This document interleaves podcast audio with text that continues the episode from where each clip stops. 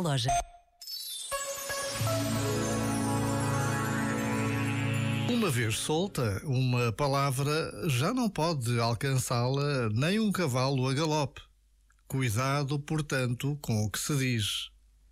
Quem sabe se este antigo ditado chinês não poderá ser muito útil. Talvez até sirva de inspiração para um bom jejum da palavra.